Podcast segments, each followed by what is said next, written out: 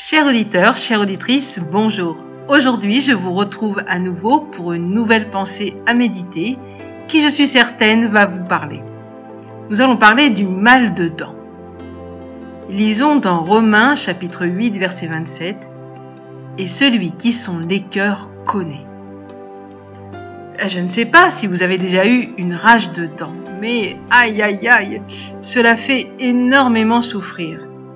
Et force est de constater que la douleur se diffuse tellement dans toute la mâchoire que parfois on croit que c'est une certaine dent qui nous fait souffrir et en fait le mal vient d'une autre dent, parfois très proche, mais en tout cas pas celle que nous pensions. De la même façon, ceux qui nous entourent constatent souvent notre douleur, mais malgré leur bonne volonté, ils n'ont pas toujours la connaissance nécessaire pour apporter le soin. Évidemment, dans le cas de notre rage de dents, seul un dentiste peut pleinement voir où se trouve le problème.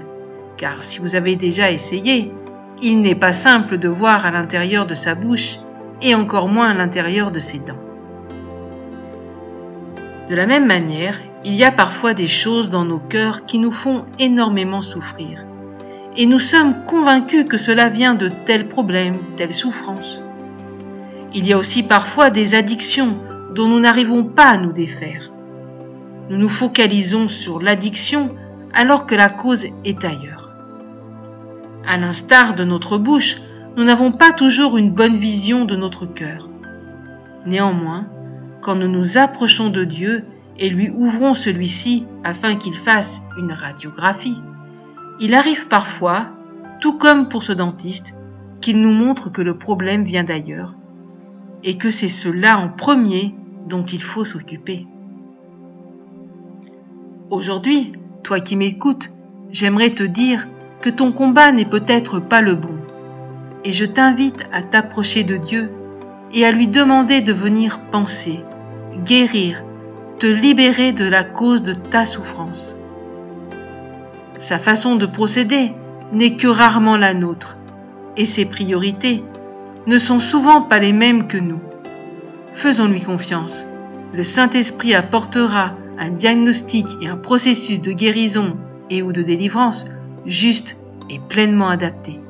Aussi, en cette journée, sois pleinement encouragé. Voilà les amis, j'ai été heureuse de vous retrouver pour cette pensée à méditer et je vous souhaite une excellente journée. Je vous dis à très bientôt.